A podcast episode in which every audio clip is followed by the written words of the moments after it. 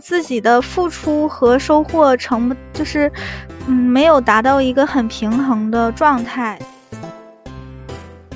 被领导打电话催说他的文本写错了，让他立刻回到设计院把文本改了。Hello，欢迎来到 Miss Origami 的生活拿铁。今天呢，我们有机会邀请到一个小红书上的美女博主蝶梦。蝶梦呢，之前也是在建筑行业。然后今天呢，我们将会来听听关于她的斜杠人生故事，让有兴趣的朋友可以有个很好的参考模板。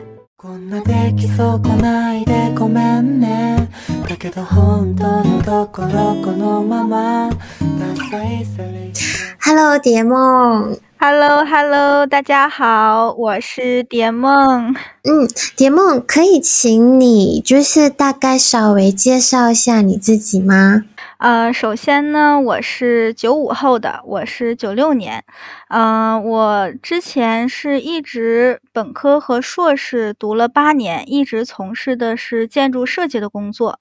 那么在去年，也就是二零二三年的七月份，硕士毕业之后呢，就转行到了算法这个领域。对，目前是从事这个算法里面的 CV，呃，叫。呃，视觉这一块的任务，然后入职了这个新能源的这个自动驾驶的领域，对，在一家车企工作。OK，所以嗯，可以就是让嗯听众朋友们呢知道一下，什么是一个叫做算法工程师，对吧？他的大概他的那个嗯工作内容是什么？然后又跟你之前的建筑行业有什么不一样？嗯，首先呢，算法工程师他呃就是利用这个算法技术来解决一些实际的问题。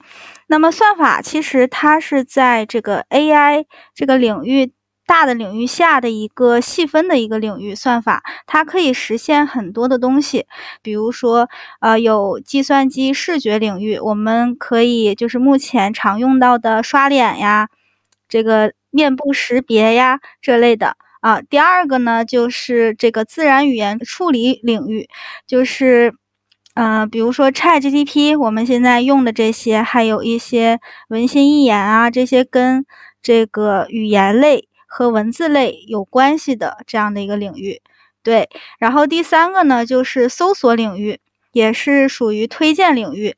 我们平时在刷小红书、抖音，还有其他的短视频的时候，是不是经常能够看到我们就是感兴趣的内容？那这个就是应用到了搜索算法，对，它是有关于大数据引擎推荐的。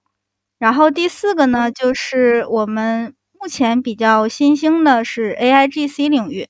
呃，俗称这个内容生成，比如说我们现在用的 Stable Diffusion，呃，文生图呀、图生图呀，生成一个虚拟人物呀，或是有一些软件，你说一些呃文字，它就直接给你生成一些图片啊，这样的一个领域，目前也是比较热门的。涵盖了这四个领域吧。哦，OK OK，所以就很像呃，我们最近看到的很多，就是你在跟这个 ChatGPT，你跟他说哦，可以帮我生成一个。最近不是有很红吗？就是一家人在吃包子，然后吃包子过后，呃，包子不够多，然后再继续吃，然后就有好多就是超脱我们人类可以创造或者是想象的画面。基本上你读的就是跟这个有点类似，对吧？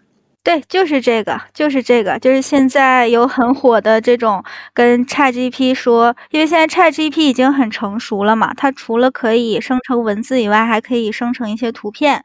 啊，这个也是呃利用了算法的一些技术让它生成出来嗯，那你。就是怎么说，我我可以想象得到的，就是可能你会需要背很多程序，然后它是属于比较后期，就是你要打很多那种呃，我们说 coding，就是打很多数字啊，然后它再来生成出来。那你之前读建筑的嘛，我自己本身也是有一点建筑的底子，所以我觉得，嗯，建筑的话就是比较多是那种最多最多就是 AutoCAD。还有就是那种呃，就是画画图，所以你怎么样可以这么迅速的从一个嗯，就是你知道吗？画图想象力，然后跑去这种比较我觉得含量很多，然后又要学很多、背很多那种程序的东西，你怎样去让自己嗯进入到这么不一样的的的的状态？嗯。对，嗯，的确，在算法领域是需要写一些 coding 的，就是代码嘛，嗯，但是我们跟传统的开发还是有很多区别的。我们主要的任务其实是训练模型、优化模型和调整参数，还有就是筛选数据集以及处理数据集。嗯，代码。不用写特别多，但是要能看懂，要能修改，呃，要会调整模型的这个架构，这是我们算法领域里面比较呃，就是经常的一个工作吧。对，然后我之前其实是建筑设计领域的嘛，也是以画图为主。我当初想要转行，也是因为。就现在建筑这个大气候不太行了啊，它可能这个行业我觉得呃不是特别好。嗯，我想问的就是，他你刚刚提到建筑行业对你来说好像有一点饱和了，还是就是你看到没有希望了？你具体具体的呃的的方面，你是是怎么样的一个情况，让你有产生这种这有点悲观吗？可以这么说吗？嗯。可以，可以，嗯，首先，其实我个人之前还是很喜欢建筑这个行业的，啊，然后我个人也很喜欢画图，嗯，包括这个计算机的这个绘图，它能够带给我很多灵感，也能让我很多的灵感实现出来。但是呢，在我读研究生期间，也就是硕士期间。嗯，发生国内里面国国内发生了一些事情嘛，就比如说这个地产的暴雷，呃，就是它的这个可以说是资金资金链一下子就断掉了啊。他之前买了很多的地，然后后来可能因为资金链的问题没有办法盖起来啊，再加上呃，就是现在有很多正在盖的楼都已经烂尾了，就是没有盖成。对，然后这样的话就导致。就导致很多的，就是设计院，它是接不到这个项目的，嗯，因为我们这边的设计院基本上都是以盖这个住宅为主，设计住宅为主，呃，毕竟设计住宅是最挣钱的，然后其次就是公共建筑类嘛，但是公共建筑类它的这个。呃，这个项目还是比较少的，所以这个地产暴雷之后呢，就导致有很多的小型的设计院活不下去了，嗯，所以就都关闭了，嗯，然后这是第一个，对，这是第一个，就是岗位变少了。啊。第二个就是现在也有很多的企业在降薪，在裁员，对，然后还有最重要一点就是，我认为它的这个评。评价的指标，或者说是这个薪资结构没有特别的明朗。就比如说，它基本上是基本工资加上年终奖这样的一个薪资结构，但是年终奖它没有很明确的一个评价标准，可能完全依赖于这个上司的这个主观意愿。对，所以呃，再加上现在这个行情不好，所以。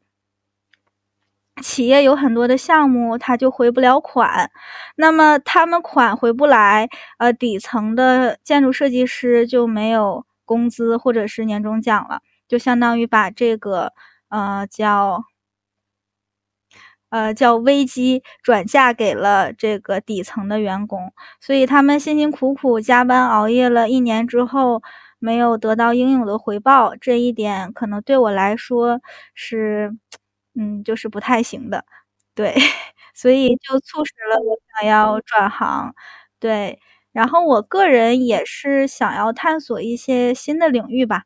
其实我也比较喜欢计算机这个领域，嗯，因为这可能受我父母的影响，我的母亲就是从事计算机这个领域的，然后对我就是对于这一方面还比较感兴趣，所以想要。想要一开始是想要让建筑跟计算机相结合一下，想要从事智慧城市或者智慧建筑这一方面，所以一开始我是想要学数据分析的，对，但是我感觉就是数据分析这个领域也相对有点饱和了，我想要 走的就是再往上一级，想要学想要学的东西和技术能够呃更多一点。或是更加跟时代这个发展相结合一点。那么去年刚刚这个 AI 爆发嘛，所以我就在想，那么我就转 AI 这个领域吧。那么学 AI 领域就是学算法，加上我是也是硕士学历，所以也是够这个算法的门槛，所以就想要转算法。对。嗯，那你这样子去读的话，大概嗯，平均我们之前如果读呃一个文凭的话，通常都是三四年这样子。那你现在另外在读这个的话，基本上是嗯花了你多久的时间？然后还有就是你是当时是在半工半读的吗？嗯，其实主要学算法这个是用了六六个月，对，半年的时间。我是在，对我是在研三的时候，也就是前年的九月份，二零二二年的九月份开始学习的。嗯，因为我个人肯定是不能自学了，所以就找了一家机构，对，系统的学了一下，对，然后这个机构。就是半年半年为主，嗯，我当时是半工半读的，就是怎么说，就是我要写论文，我要写我的毕业论文，然后晚上再花时间来上课，对，基本上一周是白天写论文，晚上是上课，从早上八点一直学到晚上十二点这个样子，然后周末就全天在上课，啊，这样持续了有六个月，嗯。那真的很辛苦诶，你你你是怎么就是可以支撑？因为你想象一下，就是在建筑行业，其实我我发现建筑行业就是常常呃工作的那个工作量真的很多，然后除此之外，我们还要可能需要加班，然后你你怎么还会有那个时间？就是白天写论文，然后晚上还要去上课，然后嗯，你的假日也要。就是从早上到晚，这个真的，你你你 你怎么有时间？呃，我当时是在呃是在读研研究生第三年嘛，哦对，哦，所以没有没有在工作，就一整天可以说除了写论文就没有别的事情可以干了。然后我就白天和下午写写论文，然后晚上的时候。对，在在学习，嗯，是蛮辛苦的，的确很辛苦，但是没有办法。我觉得，如果能用半年的辛苦的时间，换来我后几十年幸福的时光，我觉得还是很值的。OK，所以哦，那那我可不可以呃，再怎么说，就是了解一下，其实可不可以说，你你你，其实你算是一个嗯，建筑行业背景的。呃，建筑背景的学生，然后你半路就是突然不知道为什么，就是看到这个建筑行业真的是不明朗，所以你才会突然转换，在最后一年的时候去去哪个半年的这个。计算机的工程师来来读啊，是这样子吗？因为我听你说你也有一些工作的经验，所以你这个工作的经验呢，是呃什么时候开始的？是在你还在读书的时候就就已经开始在上班了吗？还是学院给你的呃机会去？去去公司学习呀？呃，我之前是有过实习一段时间的。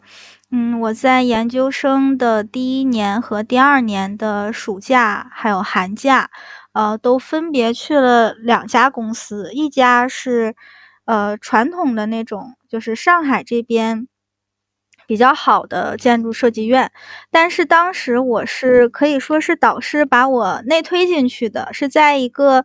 呃，老师的工作室里面做一些小呃一些大型的建筑设计项目，但是那个工作室就是不太累。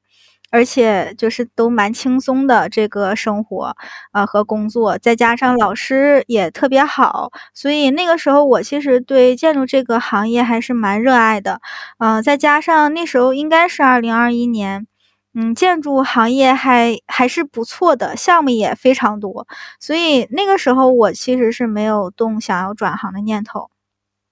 对，嗯，然后第二年的时候，也就是研二，我是在，嗯，我之前当时读的一家，就我当时读的硕士是在东北这边，我是在东北一家规划院实习，然后那个时候是经常加班，对，就是突然接了一个比较大的项目，然后，嗯，每天晚上会加班到十点十点钟。嗯，因为我的宿舍是十点半关门，所以十点钟让我回去，不然的话我可能会加班到凌晨一两点钟，是这样子。对，然后对，然后这是一个是因为加班比较严重，第二个呢是我们是当时做的是有有一个规划的项目，所以经常是要跟甲方那种市政府的领导去合作，嗯，去给他们汇报。但是往往这个可能是呃，就甲方提的要求也比较多，然后 也呃，就是它的节点又比较紧紧张，所以导致我们这边经常要改要改方案。对，对，就是觉得自己的付出和收获成不就是。嗯，没有达到一个很平衡的状态，再加上我们每个人，就是我们个人也有一些自己的设计理念嘛，也有一些自己的想法。但是当一个很好的想法向上级汇报的时候，上级要是不喜欢，就直接给你拿掉了，就直接把这个这个你整个的成果相当于给砍掉了，就是会让我们有点心灰意冷。对，这个是第二点，就觉得没有成就感吧。对，然后第三个也是因为薪资的问题，呃，我当时也偷偷问了一下 一些正式员工他们的薪资，呃，刚毕业的话。的确不太高，明白明白，跟我们这里差不多一样啦。其实就是我们啊，我们也是常常就是 OT，然后就是加班，然后加班到来呢，薪资基本上这里有一个说法，就是说，呃，你要你如果想要增加你的薪水的话，那你就必须要一直去跳公司，是是这样说对吧？就是就是。跳就是去辞职了，然后再去换另对对对跳槽，所以就呃，但是我觉得就没有意义呀，对吗？就是你一直跳，然后还有很重要一点就是，对你刚刚讲的没有错，就是你有自己的理念，有自己的一些想法，可是往往都我感觉都都被现实打败了吧，所 以所以对我我可以感同身受。OK，好。嗯，那那接下来呢？就是嗯，听你这么说，好像你换去那个算法工程师过后呢，跟建筑比起来，好像就嗯不需要那么耗时间，而且加班方面也也不会有了，对吧？嗯，其实两个两个行业是不同的思维方式吧。建筑更多的是。嗯，就是从这个一开始的方案的定夺，然后再到初稿的设计，最后再到这个建筑方案的落实施工这一方面，就是跟绘图和想法比较，呃，就是比联系比较大。但是算法这方面，其实它更多的是跟程序有一个比较直接的联系。我们。还呃，我们要就是要看这个，比如说我们接到一个项目之后，我们要想到，呃，要哪一个模型能能够实现这个项目，能够有与这个项目有一个更好的匹配，所以我们就去找相关的模型，还有一些数据集，数据集就是图片嘛，因为我是搞 CV 方向的，然后拿过来之后呢，我们还要从一开始。呃，它的数据集的校准，呃，方这个规则的定夺，再到模型的训练，然后模型的调参优化，让这个指标能够更好。呃，最后如果它这个整个指标呃更好，就是它的整个指标达到一定程度的时候，那基本上就这个项目就可以完结了。就是可以说，嗯，每一步我们都能看到一个成果。比如说，我每次训练一个模型，它的这个指标。就能达到零点八分、零点九分这样子，我们就知道哦，这个模型是好还是坏。那如果不好，我们要从哪一步开始入手去调整？如果要好的话，我们应该怎么怎么做让它更好？但是建筑设计的话，它就没有一个很明确的一个评价指标，就完全是靠这个领导和上司的意见，他觉得好看就 OK，他觉得不好看我们就得改，但是我们也不知道要怎么改。对，这是我一个。这对我来说可能是一个比较痛苦的地方，对，这是第一个是工作内容，对，然后第二个的话，对于加班，嗯，这个可能不同的企业有不同的这个规章制度吧。我个人找的企业是不加班的企业，但是也有很多企业它明确、明确、明确跟你说是要加班的，嗯。比如说，可能晚上九点或者十点钟才能下班，啊，但是我觉得总体而言，哈，互联网这边的加班情况没有建筑厉害。建筑 都说，假如说晚上九点要下班的话，互联网这边属于呃高强度，但是在建筑这边属于早退了，就是你走早了，对。对对，我明白这些这些痛，我相信就是只要是在建筑行业的每一位都都可以 感同身受，而且不会怀疑哦。就你知道吗？之前我之前我就是常常在加班，然后每次呢，就是呃到晚上的时候，我就必须要打车回家，因为太迟了嘛。然后我真的就是累到我累到。呃，司机他们看到我都会的一句关心，都会让我觉得很感动。早到晚都没有人问过我你累吗？你你你好忙哦，什么之类的。可是就就当我搭车的时候，真的就是一个陌生人司机的一句，就是说哇，小姐你你你你那么迟了还没回家，你你很累对吧？这真的让我觉得很窝心诶，就是真的累到这种程度，怀疑人生。好，所以。是的，是的，这种加班的确很怀疑人生。对我，我之前也有一个朋友嘛，他是也是在设计院里的。对他之前有一次的经历，就是晚上十二点的时候下班回家，然后一点钟的时候被领导打电话催说他的文本写错了，让他立刻回到设计院把文本改了，然后他就。凌晨一点钟打车回到办公室，然后改完之后再打车回来，已经凌晨三点了。然后，但是他早上九点还要继续上班，就非常心疼我这个朋友。对这种状态，其实我相信很多的朋友都有类似的经历吧。嗯，对呀，我。对，其实我我觉得我听你这样说，我完全都不惊讶，因为我之前的就是公司的同事，真的为了要拿项目，对吗？他们真的就是可以待到凌晨，然后最多就是刷个牙，然后洗洗个脸，就又在继续去上班。所以这样子长期下来，我也也是让我开始就是。怀疑说，我我不想再待在建筑行业了。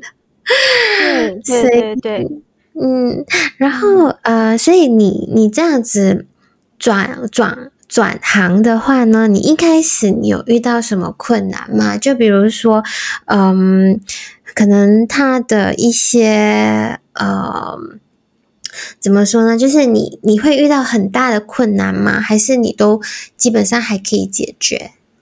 在工作上，嗯，其实遇到挺多困难的。对，首先是转行初期要学习一个新的领域和新的知识嘛，那么其实会有一些看不懂课的情况。对，虽然说是呃跟着机构学习，老师讲的也很好，但是毕竟计算机的这个语言跟我们人类的语言是有一定差异的。我们我们要写程序的话，是要更多的是从计算机的语言这个方面来考虑来写这个程序。所以当时是呃学到一个月左右的时候，就感觉突然一下子课看不懂了，嗯嗯，然后就当时也是想要放弃了，就是想要。产生了放弃的想法，后来一想想，既然都已经决定转行了，而且这么多亲戚朋友们都知道了，那倒不如一直学下去吧，不然太没有面子了。对，所以就，所以就就继续就继续学，虽然看不懂，那就看两遍，两遍看不懂，看三遍。基本上三遍就能看懂了啊！看到最后再回过头，再回过来再看一遍，就完全懂了。就这样，基本上就是经历了有几个月吧，每一次都是一个新的挑战吧。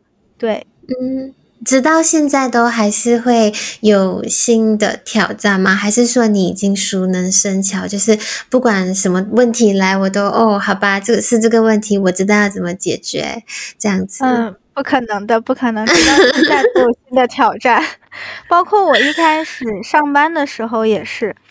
嗯，虽然说整个我们现在用的是 Linux 系统，就跟之前 Windows 系统是不一样的一个新的系统。呃，虽然说这个系统我上手很快，但是毕竟呃这个项目上会涉及到除了算法和程序以外的东西。对它可能还会涉及到另外的你不会的语言，或者是不会的一些环境，都需要你从头来学习啊。包括有一些项目上的这个流程，你也得从一开始就是不会到会这样的一个过程嘛。那我一开始就是遇到这种很大的困难的时候，我只能抓着我的一个同事来问，对我 就不停的问，不停的问。然后问完之后，要把他的经验总结下来，要把经验写成一个文档，这样下次我再遇到相同问题的时候就能避免，然后也能想得起来。然后现在的话，也是遇到了很大的问题，也不能说遇到很大的问题吧，也也继续有问题，就包括今天也是，今天工作就是领导让我们在这个云上部署模型来跑。嗯，我其实从未接触过这个云上部署模型，之前都是我同事来弄的。然后这次领导的意思是想让我学一下，然后我就只能拉着我的同事。我一开始觉得这件事情很简单，不就布在云上吗？应该很简单吧？让他把流程写好给我，我就照着照着做就好。但是后来发现事情并没有那么简单，还是蛮复杂的。对，所以这个光是这样的一个任务，我当时我就已我就做了有三天的时间吧。对，今天刚刚弄好。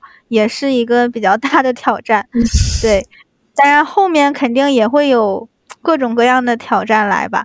不过也没关系，因为我虽然是是就是转行了嘛，但我有一些同事他是计算机科班出身，他们一开始工作的时候也什么都不会，也是从头开始学的，呃，然后从。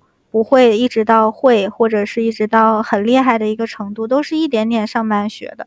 所以我其实遇到困难的时候，我也不会觉得很难受，我就觉得哇，这又有这又有新的挑战了，我很开心。那我又能进步了，然后我一定要好好把握这次机会。对我更多的是这样的一个心理。嗯，所以你的你的想法，你的你的想法真的很积极正面。我相信，可能大部分原因就是你你终于找找对你的热忱，还有就是你已经就是目标非常的明确，所以才会就就算有很多困难，你都你都把它当成 OK，好吧，来吧，我们就面对它。然后，反而你把它当成就是一种成就，我我真的觉得蛮不错的，就是你真的找对你的人生方向。想的，嗯，是的，是的。通常我们的工程，它会分最短的话都要呃给他半年吧，看看那个就是建筑，还有就是工程是大概怎么样的一个一个面积。所以啊，像像有些建筑的 project，它都会可能去到四五年才它才会。就是 close，even 可能说我做到一半的时候，我我辞职了还是怎么样了，那个工程还在进行中。所以像你的这个呃新的领域呢，它基本上都是多久一个呃项目就完成，然后就可以接下去再拿新的项目，还是说同一时间呢？你会去就是啊 handle 不同不同的的工程这样？嗯，像我所接触的这个自动驾驶领域哈，它主要辅助的是车，对车上的一些新的功能，呃，或者是一些呃新的技术。所以，但是车呢，它的这个系统啊，方方面面都更新换代的比较快，所以我们这个工程或者我们这个项目就。持续的时间不会太长，呃，像我刚刚接手的，之前刚刚完成的一个项目，将近有半年的时间，那种已经算是比较慢的了，嗯，然后对，然后我那个时候也是，其实我刚来到公司的时候，那个项目已经做一半了，然后等过了两个月，刚好做那个项目的这个算是项目负责人吧，他跳槽走了，所以这个项目就由我完全接管了。啊，然后又做了将近有两个多月，你这个项目就已经结束了，就上车了啊。然后我就再进行下一个项目，当然也可以手握多个项目吧。嗯，毕竟是跑模型，然后调模型，再写一些后处理，或者是弄一些数据集这样子的一个工作。嗯，但是大多数来讲，还是会一个人一个项目，或者是两个人一个项目这样的一个一个对，可能项目不算很大，对，嗯，基本上也都是三个月两两个月到六个月之间吧。嗯，OK，对，所以这样子这样子听的话，你你就有提到说，可能一个人做一个项目，两个人做一个项目嘛。那对于有些人可能说他比较内向，不想跟别人有太多的那种呃团体的任务的话，你觉得这个行业会会更适合他们吗？就是比如说内向的人这样。嗯，我觉得内向的人，他，嗯，就首先内向跟，呃，表达能力应该是两个方面。他可以内向，但只要他的表达能力和沟通能力没有问题，这个是完全没有问题的。对，因为我们在做项目的时候是要跟多方进行沟通和合作的，所以这个沟通能力和表达能力其实是蛮重要的。啊，如果内向也可以，呃，但是在交接任务的时候，只要能把这个任务说清楚，那就没有问题，也 OK。对，所以我觉得内向的人从事我们这个工作是完全没问题的。嗯，好吧，好吧，那我觉得我可以去，完全可以啊！我感觉你是非常外向的，也很热情，也很积极的人。好，那嗯，来到算是节目的尾声了吧？嗯，你就想请问蝶梦呢？你对于就是你想给我们的听众有什么建议？对于在建筑行业里面一直跟自己内耗的呃的一些人呢，你有什么什么话还是建议可以跟他们说？这样，嗯。我觉得首先呢，就是要勇敢跳脱自己的所在的舒适圈吧。嗯，毕竟如果心里觉得这一行不喜欢，或者是内耗很严重的话，可以。呃，就可以找到一些你觉得你喜欢的一个领域，或者是你觉得你想要突破、想要呃去够得到的一些领域，然后去大胆的尝试。就比如一开始我其实完全没有想到要从事算法这个方向，我只是想要学一门技术而已。那么在了解技术的过程中呢，才了解到了算法，然后才接触到了 AI。然后觉得哦不错，这个方向我觉得我可以继续进行，然后在呃，然后我就自己在学了一段时间之后，也发现的确自己更适合这个方向，所以才进到了这个领域。那么呃，之前我其实呃也也咨询过很多想要转行的人，他们内耗的原因往往是想的太多，但是迟迟不敢行动。所以我认为你们只要卯住一个方向。想要从事某个方向之后，就赶紧行动起来。具体你合不合适，那你在自己呃行动之后才能知道啊自己合不合适。如果不合适，OK 也没有问题，你直接抽出身来，嗯，时间成本也不会过大，可能也就用个一个月两个月，其实也不算多久的时间，你就能知道自己合不合适这样的一个领域。对，这是第一个，嗯，然后第二个呢，就是，嗯，我觉得要坚定一下自己的内心吧。毕竟转行这个事情，更多人，我我发现更多的人，他他的做法就是自己确定了某一个方向之后，就询问。呃，七大姑八大姨、亲戚朋友 自己的这个这个想法，就相当于想要把自己的想法告知天下，让大家给让让大家给给我提建议，这样的一个想法。其实，我觉得这样是，嗯，不太，嗯，不太合适的。这是我个人的一个人生，不需要别人对我去啊指手画脚，也不需要别人去否定我，因为有很多人，我发现他们。自身非常的优秀，学历也很高，学习能力也很强。然后在咨询完我这个算法领域之后呢，他们就想要呃从事这个行业，然后想要开始学习。但是在咨询完一圈一圈七大姑八大姨之后，或者是自己的亲戚朋友之后，就突然就说不干这行了，就要退缩了。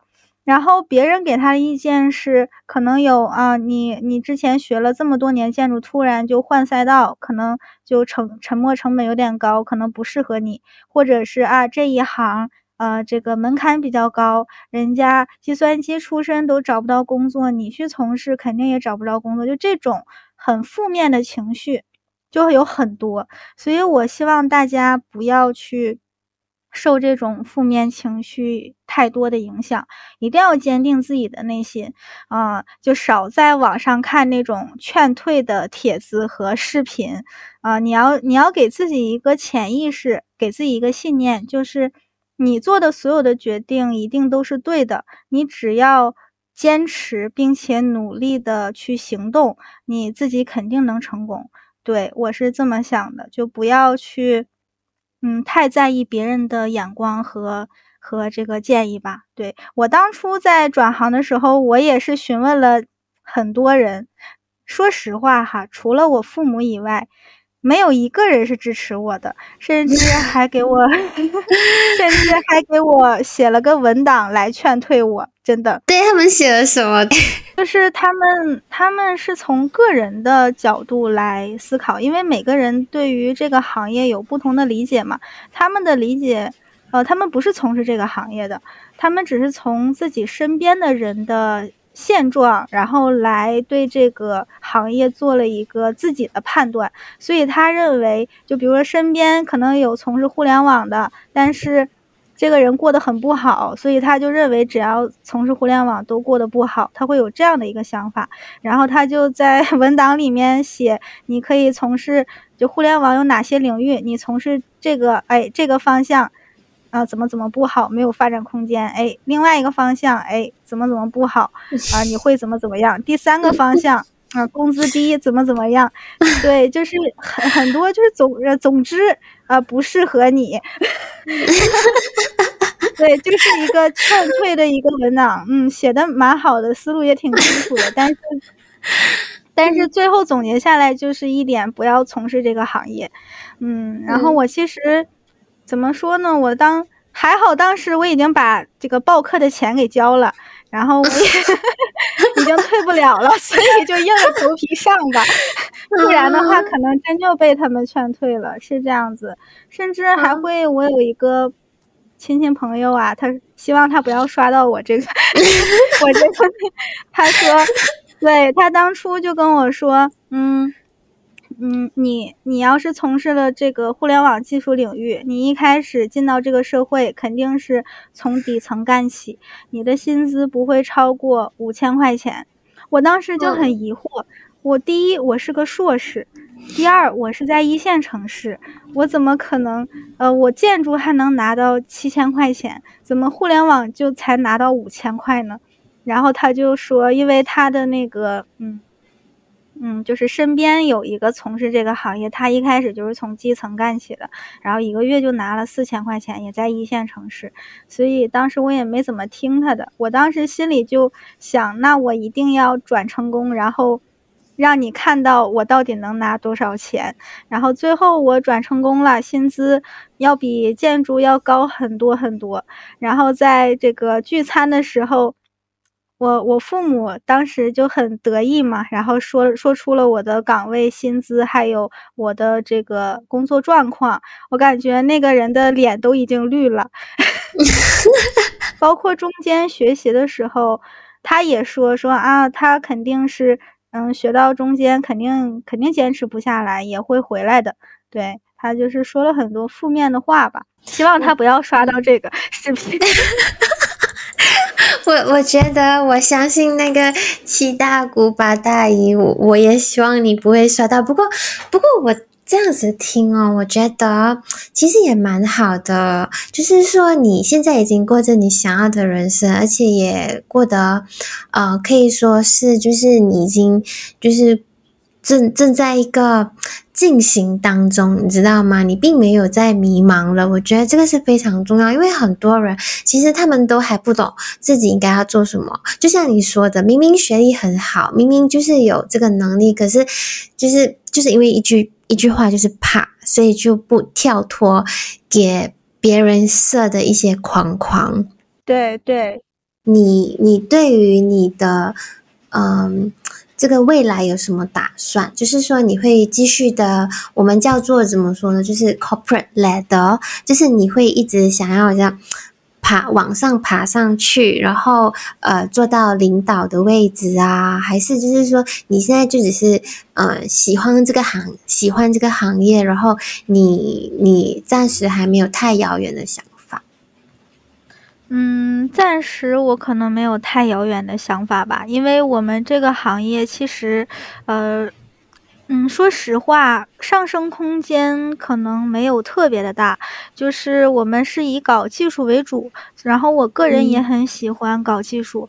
嗯，像其他的可能，如果往领导上发展的话，就需要会更多的，比如说产品，要了解这个行情，就这一方面。其实我个人对这一方面不是很感兴趣，我只想做，嗯，那种就是技术记忆比较深的这样的一个工程师。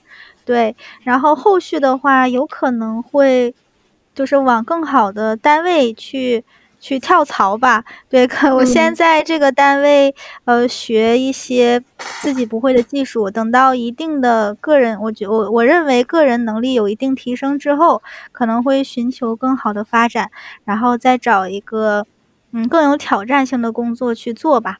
对，然后我个人平时除了工作以外，还有一些生活嘛。嗯，自己也会在家里会学习呀，看看最近新出了什么比较好玩的技术呀，也会自己去看一些。